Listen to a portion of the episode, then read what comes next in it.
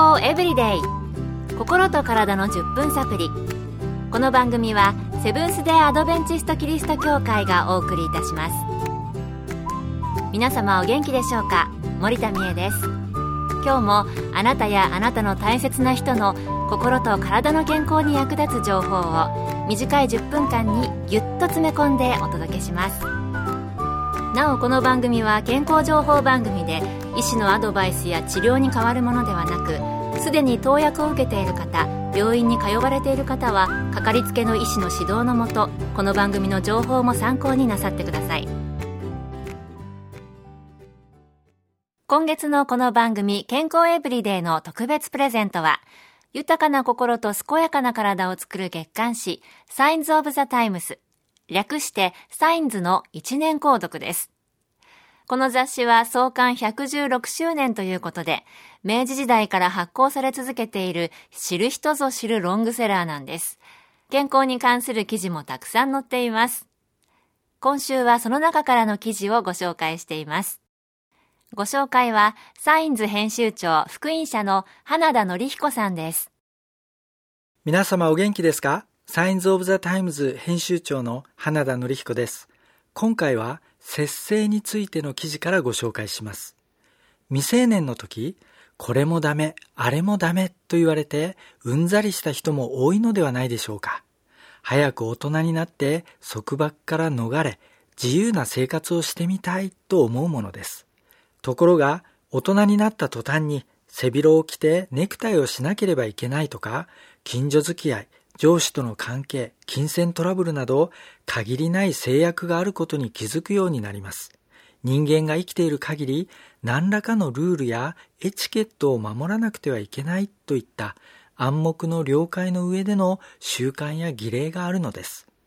最近、アスリートの覚醒剤使用、賭博など、ワイドショーを騒がせています。これらには依存症という病名がついています。私たちの周りにはタバコ、酒、麻薬、セックス、買い物、ゲーム、ギャンブルなど依存地獄にはまってしまうものは数多くあります。最近では虐待、グルメなどもこの部類に加えられます。これらすべての入り口にあるのは酒とタバコではないでしょうか。ちょっと面白そうだとか様々な誘惑が人間の本能をくすぐります。結果的にそれらから脱出できなくなる状態を依存症というわけです。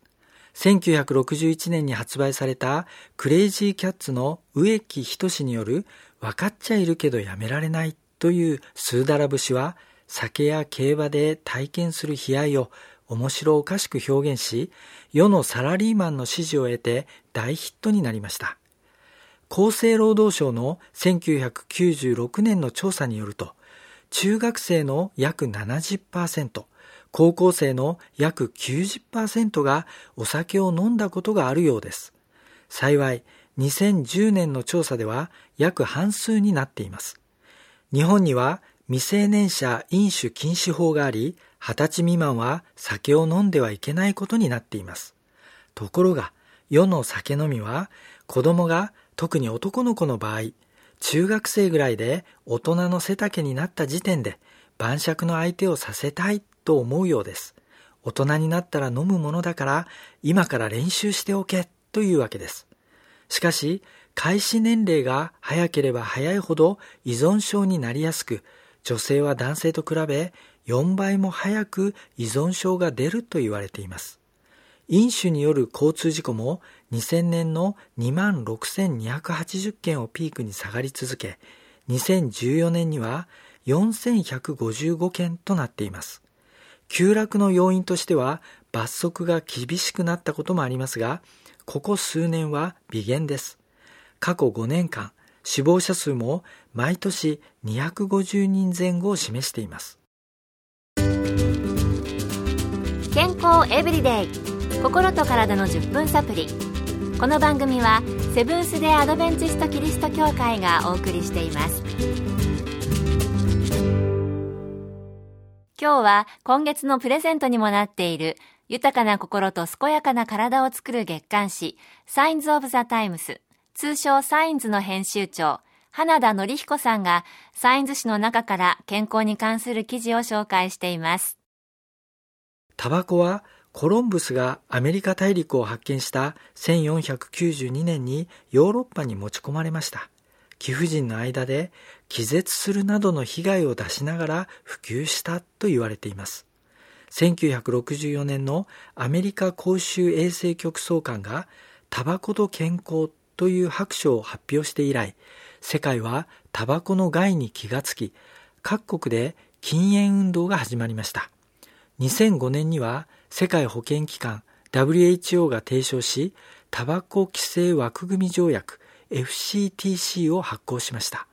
世界の国々がタバコに対する規制を実行に移しやすいようにガイドラインが検討され、2年ごとに締約国会議が開催されています。最初に合意を得たのは第8条の受動喫煙防止でした。受動喫煙は吸っている本人よりも同居人や職場の人たちが被害を受け、いわゆるタバコ病になっていきます。日本では年間6800人ぐらいが受動喫煙で亡くなっていると報告されています。2001年にカナダで実行された写真入りの警告表示も普及しています。さらに12年にはオーストラリア政府はタバコ産業のロゴマークを禁止し、プレーンパッケージを義務付けました。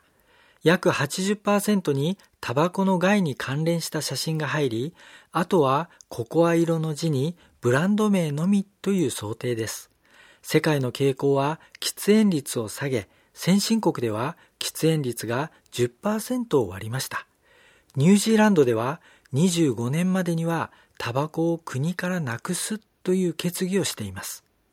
1988年以来、国際オリンピック委員会は禁煙方針を採択しました。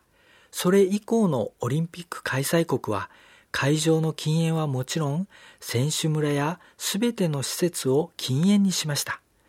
2020年に開催される東京オリンピックにおいても競技場や宿舎、近隣のレストランなどすべての場所でスモークフリーとなるように願っています。